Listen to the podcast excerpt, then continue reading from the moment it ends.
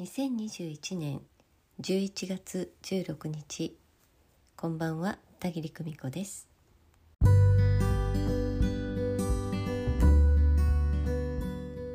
日は魂学3期歌謡チーム第2回の講義でした。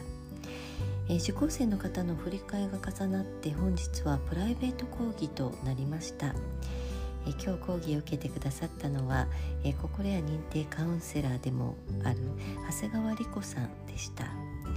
もうねシェアタイムから魂の一言メッセージ、まあ、この一連の流れですでに深いですね。とても楽しい時間でした、えー、第2回のテーマはエネルギーと言霊なんですが、まあ、木曜日曜とまだ講義は続きますので内容はまた次回にしたいと思います。え今日はね質疑応答フリータイムでお話をした「えまる劇場」ということについてねお話ししてみたいと思います。世の中には有名な方がたくさんおられますそしてそんな方々に注目して魅了される私たちですファンの方はもとよりファンでなくてもなんとなくその方の動向が気になる、えー、なんならその方の SNS にコメントまでしちゃうような、えー、ことが起こりますこれはどういう状況かというと、まあ、有名人、まあそのね、グループの方であったりご本人と自分がリンクしているような状態なんです。まるでその人の人生を自分が体験しているかのような錯覚でその対象の方が怪我をしたり怪我から再起をかけた挑戦をしたりオーディションにチャレンジしたり合格したり落ちたりというねそのストーリーをたどってまるで自分が体験しているかのように感じる。応援したくなる。目が離せない。喜怒哀楽を肌で感じるといったような疑似体験の状況を作り出すのです。これは単にスポーツ選手やアイドル有名人といった方々ばかりではなくニュースや身近な関係でも同じことが起きています。毎日流れるニュースにチャンネルを合わせてそこで流れている不安なストーリーをまるでこれから自分が必ず体験するかのような感覚で受け取る。そんなリアリティを肌で感じるということが起こっています。これが〇〇劇場の法則です。対象と自分を重ねて見ているのです。そしてその対象を見ながらまるで自分のことのように疑似体験をする。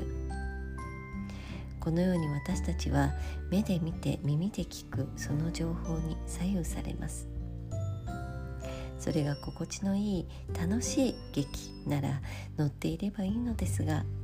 大抵は不安や恐怖を煽ったり焦りを促す脅迫観念に訴える劇であったりします。でもそんな時これは〇〇劇場なんだと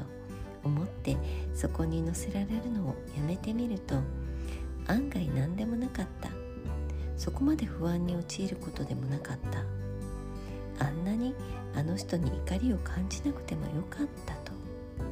客観的に冷静に捉えることができます。それに〇〇劇場に自分を重ねていたんだと分かったら逆に落ち着いて温かい目でその対象を応援できたりニコニコと見守ったりできるのです。それを知らずにねスポーツ選手や有名人に罵声や批判を浴びせたり不安になっている状態は対象を自分と重ねて自分に対して罵声を浴びせている状態です。スポーツの応援なんかだとつい入り込んで一緒に熱くなるのが応援だってやぶなことを言ってくれるなとお叱りを受けそうですけれど私もスポーツ観戦では、えー、もちろんついつい夢中になって熱くなります。私たちはいつも外側で繰り広げられている〇〇劇場の中に自分を映し出してその姿に一喜一憂しているんです。それと同じく私たちの人生劇場を高いところからニコニコと時にはハラハラとしながら眺めては温かく導いてくれている。愛のエネルギーで包んでくれているのが守護霊という存在であると言えるでしょう。どんなに失敗しても泣いて悔やんでいても罵声や批判を浴びせたりすることなくただ温かく見守ってくれて光さす方に導き続けてくれる存在。今日はメインテーマの延長から長谷川理子さんとこんなフリートークを楽しみました。魂学では普段疑問に思っておられることこれはどう捉えたらいいのかこんな経験をしたのですがとさまざまなシェアから田切がお話をしていきます。本題からそれることもありますがそんな話題も大いに楽しんでいただけたら幸いです。第2回まだまだ続いてまいります。今夜もご訪問くださいましてありがとうございました。ではまた明日。おやすみなさい。バイバイ。